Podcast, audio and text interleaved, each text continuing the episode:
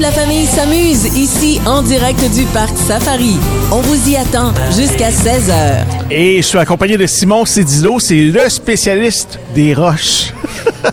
Des minéraux. Monsieur Caillou. Monsieur Caillou, au pavillon découverte du Parc Safari. Et là, je suis un petit peu triste parce que tantôt, ma collègue José Bournival était de passage pour nous parler de Zalou avec son univers fantastique, ses minéraux et ses roches magiques. Je t'ai pas trouvé sur le site, mais on sait où te trouver. T'es à 99,9% du temps dans le pavillon découverte ici au Parc Safari. Il y en a des roches là-dedans. Là. C'est, c'est toutes des roches que tu avais à la maison, mais que tu as amenées ici euh, au Parc Safari. Oui, pour la plupart. C'est euh, plus de 600 fossiles, 900 euh, minéraux, quelques 2000 sables. Ça en fait pas mal de stock, ça. Plus des animaux euh, dans Oui. l'animalium, des animaux naturalisés. Oui, on en a plus de 70. Et euh, Simon, toi, tu parcours les, euh, les différentes écoles à travers le Québec pour aller présenter euh, des différents minéraux, les roches et les fossiles aussi. Oui, effectivement. Surtout des programmes euh, scientifiques pour euh, le deuxième cycle scolaire, c'est-à-dire euh, secondaire 2, où là, on voit euh, les roches et minéraux dans le programme euh, du ministère. Donc, euh, j'ai préparé une présentation à la fois PowerPoint. J'emmène une centaine d'échantillons euh, avec moi que je présente aux étudiants. Euh, différentes... euh, Surtout, ce que j'aime beaucoup démontrer, c'est l'utilité des minéraux dans le quotidien. Comme?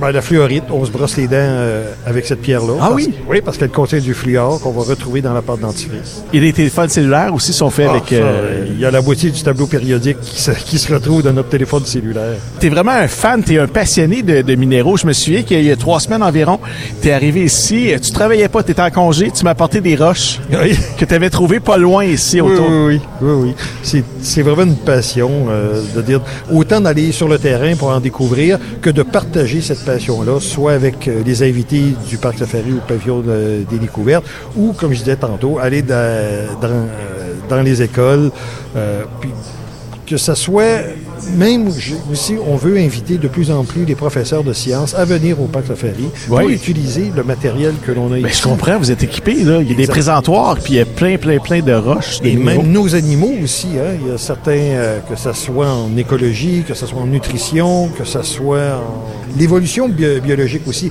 Il y a plein de tableaux ici euh, sur, sur le site du Parc Safari qui peuvent être utiles pour un enseignement euh, scientifique. Donc, le parc est tout à fait ouvert à développer ces créneaux-là. Je comprends. Fait que C'est la même chose que l'on fait euh, dans les écoles. S'il y, y a des professeurs qui veulent avoir une présentation, on est même prêt à développer certains programmes plus spécifiques avec certains euh, professeurs. On invite les professeurs et les enseignants à se rendre sur le site parcsafari.com, j'imagine, Oui. pour entrer en communication avec nous. Puis ça peut être euh, justement assez impressionnant pour les enfants de voir ça, ces roches qui sont illuminées là, dans votre euh, dans votre pavillon. Parle-moi de ces roches-là. Oui, euh, 3-4% des pierres qui sont dites fluorescentes, c'est-à-dire que sous l'action d'une lumière UV, une black light, ça va les faire réagir et ils vont émettre une nouvelle lumière, mais qui est très flash, qui est très prenante. C'est impressionnant. Oui, oui, ça vient jaune Pikachu, rose bonbon. euh, c'est- vraiment Ça, c'est le genre de choses que tu peux pas nécessairement apporter en grand volume dans les écoles. Tu peux en apporter quelques-unes, j'imagine, avec une blacklight, faire une démonstration. Mais d'avoir un tableau comme vous avez ici au pavillon découverte, c'est seulement ici que ça peut se passer. Et- Exactement, c'est ça. On essaie d'emmener le plus possible de matériel, mais c'est jamais comme ce qu'on dispose ici au Parc Safari. C'est incomparable. Je peux pas traîner 900, mi- euh, 900 minéraux avec moi. Juste en termes de poids. oui, je comprends. Hey, dis-moi, Simon, euh, les minéraux, les roches que tu m'as apportées il y a deux, trois semaines là, quand Oui. tu es venu ici au Parc Safari, euh, rappelle-moi le nom là, de- de- des roches. Est-ce que tu te souviens des roches Oui. que tu m'as offert? Oui, oui, ça venait de Saint-Bernard de la Colle. Il y avait de la dolomite rose, il y avait un peu de pyrite et il y avait du quartz aussi. Il faut chercher. Là. Ah oui, oui, oui. oui, oui ça se trouve pas comme ça en marchant dans la rue. Tu ah tiens un quartz. J'aimerais ça, mais ça enlèverait un peu de magie, je pense. je pense que ça fait partie de- du plaisir que, que ça soit pas nécessairement gratuit. Il faut donner des centaines, voire des milliers de coups de marteau pour espérer euh, trouver un, un beau spécimen. C'est sûr qu'à l'occasion, des fois, c'est sur les doigts qu'on se fait.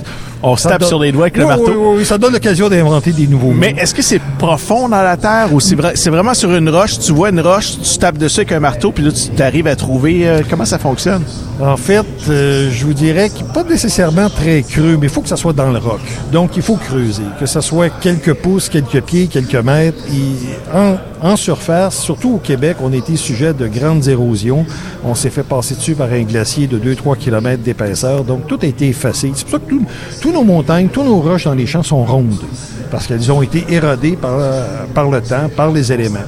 Donc, si on veut trouver des cristaux, il faut il faut creuser. Comme je dis, des fois, ça n'a pas besoin d'être très, très creux, mais il faut absolument creuser là, dans le roc. Sinon, c'est dans le Grand Nord québécois, mais c'est de moins en moins accessible. Exactement.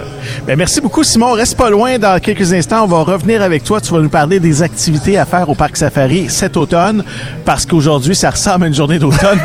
c'est la fin de l'été, mais euh, on se parle des activités, entre autres, euh, entourant la fête de l'Halloween. Les animaux, les jeux, la baignade, on vous attend en direct du Parc Safari jusqu'à 16h.